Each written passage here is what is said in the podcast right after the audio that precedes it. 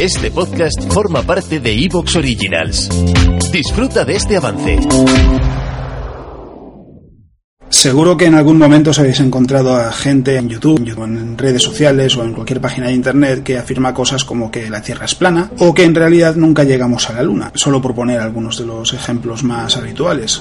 Otros son que hay extraterrestres entre nosotros, que en realidad los planetas del sistema solar tienen civilizaciones y que la gente nos lo oculta. Seguro que ya sabéis de qué estoy hablando. Lo que quiero hacer es hablar principalmente de, bueno, de esos temas, pero sobre todo de algo que es muy importante, que es el escepticismo, porque es una de las bases de la ciencia y porque en realidad este grupo de personas lo que hace muchas veces es no solo confundir, sino pervertir ese tipo de ideas como lo que es escepticismo, el método científico, y, porque es importante que comprendamos que no todos ellos, porque seguro que algunos hay, eh, son personas que se estén riendo de otros. Hay un problema muy real. Por un lado es gente sin escrúpulos que intenta utilizar esas cosas para sacar beneficio propio. La mayoría venden libros, sus vídeos en YouTube están monetizados. Y por otro lado es gente que no tiene una buena base de conocimiento y se deja llevar por lo que lee porque bueno, lo que le dicen y lo que escucha le suena creíble y cree que, que quizás sea una buena explicación. Evidentemente, en todo esto, el ejemplo más popular y el más sonado, creo yo, es el de que la Tierra en realidad es plana y que todo es una gigantesca conspiración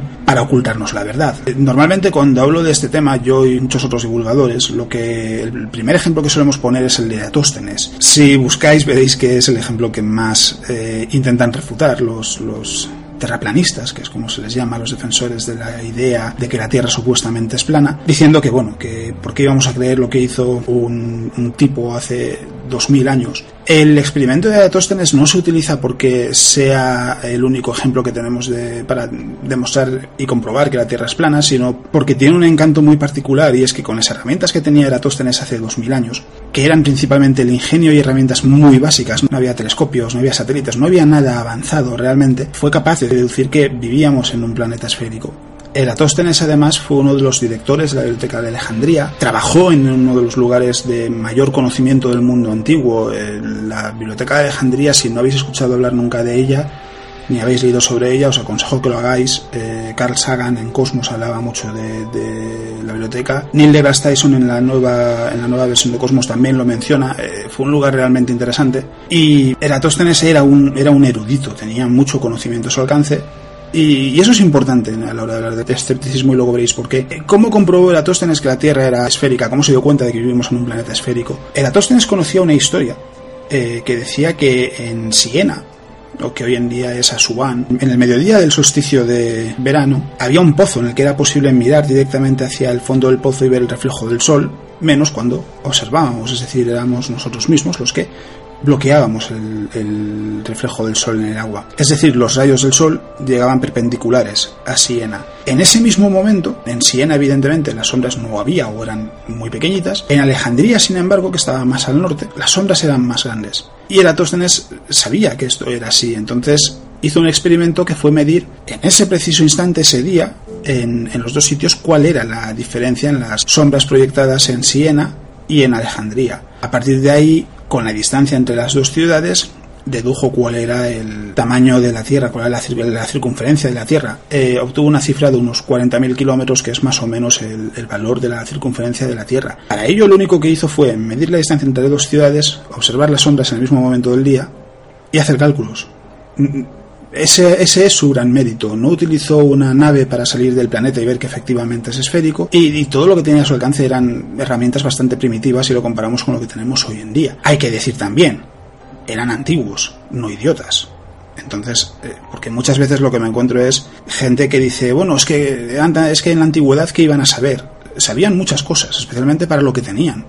Nosotros evidentemente tenemos más conocimientos, pero porque venimos del conocimiento que ellos, ellos habían adquirido, no sin, sin, el conocimiento de todos los que han vivido antes que nosotros, de todas las generaciones que han venido antes que, nosotros, no estaríamos en este punto, no tendríamos internet, no tendríamos electricidad, no tendríamos lo que tenemos hoy en día. Nuestra sociedad y quienes somos es producto de los que vinieron antes de nosotros. Hay otros ejemplos que os podría contar. Aristóteles, por ejemplo, se dio cuenta de que durante los eclipses, lunares, la sombra de la Tierra en la Luna era siempre circular el único objeto que puede provocar que una sombra sea siempre circular, porque si hubiese diferentes ángulos tendríamos diferentes sombras en cada paso de la Tierra por delante de la Luna, era una esfera. Es decir, desde tiempos antiguos se ha sabido que la Tierra es esférica y, nunca se ha cuestionado.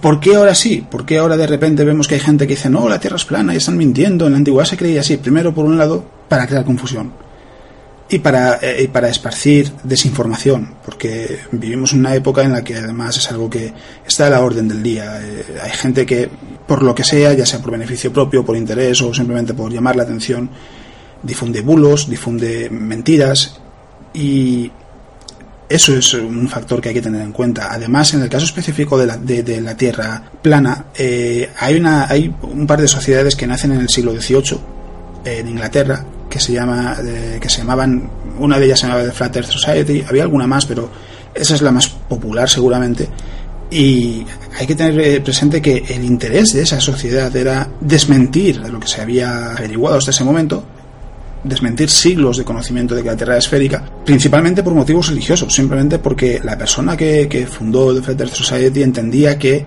atentaba contra la Biblia y que para él y, él entendía que era la Biblia la que decía la verdad y no un atajo de tarados en los que no llegaba a entender o, que si, si los entendía le preocupaban muy poco.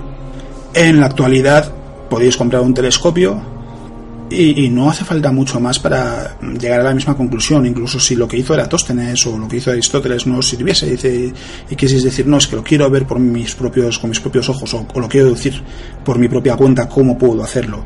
Hay dos formas. Una es viajar al espacio, que no está al alcance del 99,99 muchos más nueve de la población, a menos que seas astronauta. Y el segundo es con un telescopio. Con un telescopio puedes ver que el resto de planetas, que Marte, que Júpiter, Venus, que la Luna, no hace falta ni un telescopio para ver la Luna, eh, son esféricos. El Sol también. ¿Te está gustando lo que escuchas? Este podcast forma parte de Evox Originals y puedes escucharlo completo y gratis desde la aplicación de Evox. Instálala desde tu store y suscríbete a él para no perderte ningún episodio.